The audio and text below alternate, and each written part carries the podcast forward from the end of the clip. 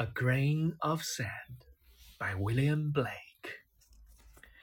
To see a world in a grain of sand, and a heaven in a wild flower, hold infinity in the palm of your hand, and eternity in an hour.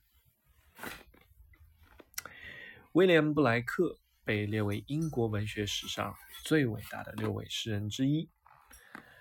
这首《一粒沙子》节选自他名作《天真的预言》。